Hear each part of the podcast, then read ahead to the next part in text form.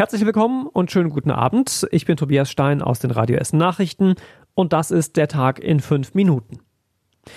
Wir beginnen heute mit dem Blick über Essen hinaus, denn da hat sich am Nachmittag noch einiges getan. Die Olympischen Spiele in Tokio sind verschoben worden von diesem Sommer auf den Sommer im nächsten Jahr.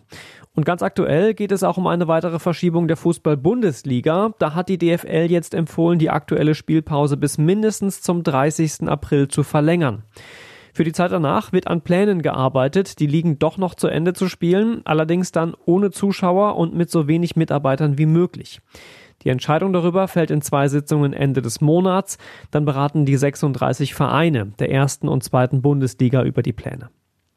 Außerdem hat die Landesregierung heute zwei wichtige Entscheidungen getroffen. Erstens hat der Landtag ein 25 Milliarden Euro Hilfspaket für die Wirtschaft beschlossen, um möglichst viele Firmen vor der Insolvenz und damit auch möglichst viele Jobs zu retten. Und zweitens gilt für uns in NRW jetzt ein Bußgeldkatalog für den Fall, dass wir gegen die aktuellen Corona-Regeln verstoßen.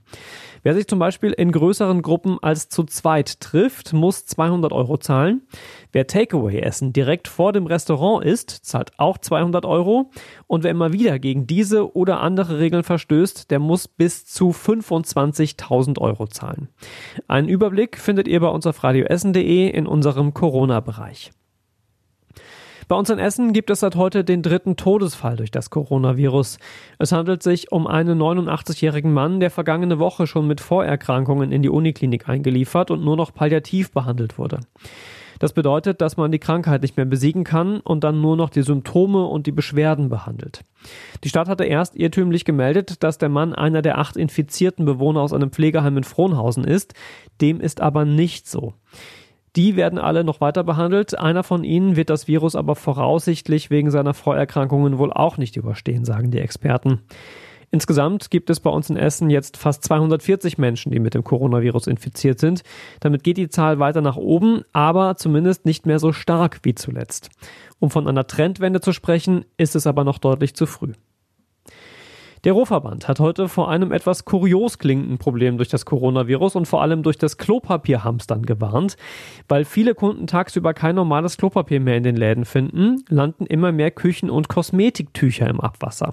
Und das ist schlecht, denn die können die Pumpen in den Klärwerken verstopfen, sagt der Rohverband. Dann müssten die Mitarbeiter diese Pumpen mit der Hand sauber machen.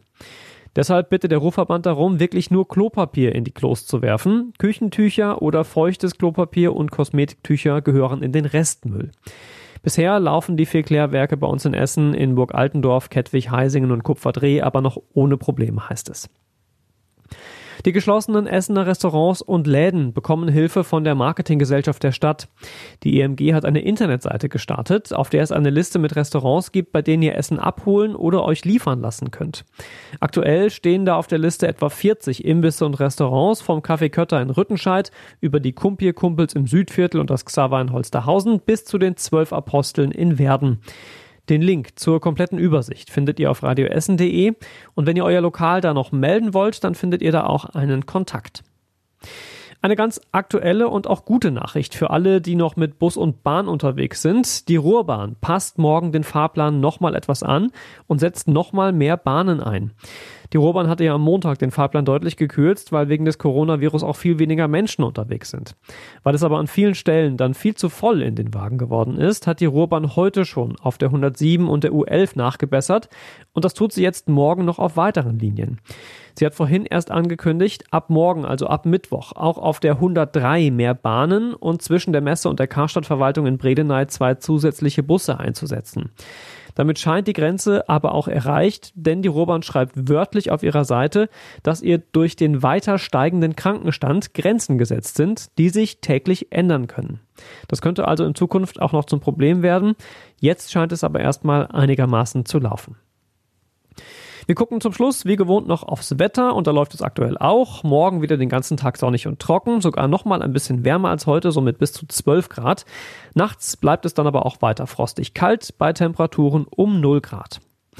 Die nächsten Nachrichten hier bei uns aus Essen hört ihr morgen früh um 6 bei Radio Essen. Euch jetzt erstmal einen schönen Abend und bleibt weiter gesund.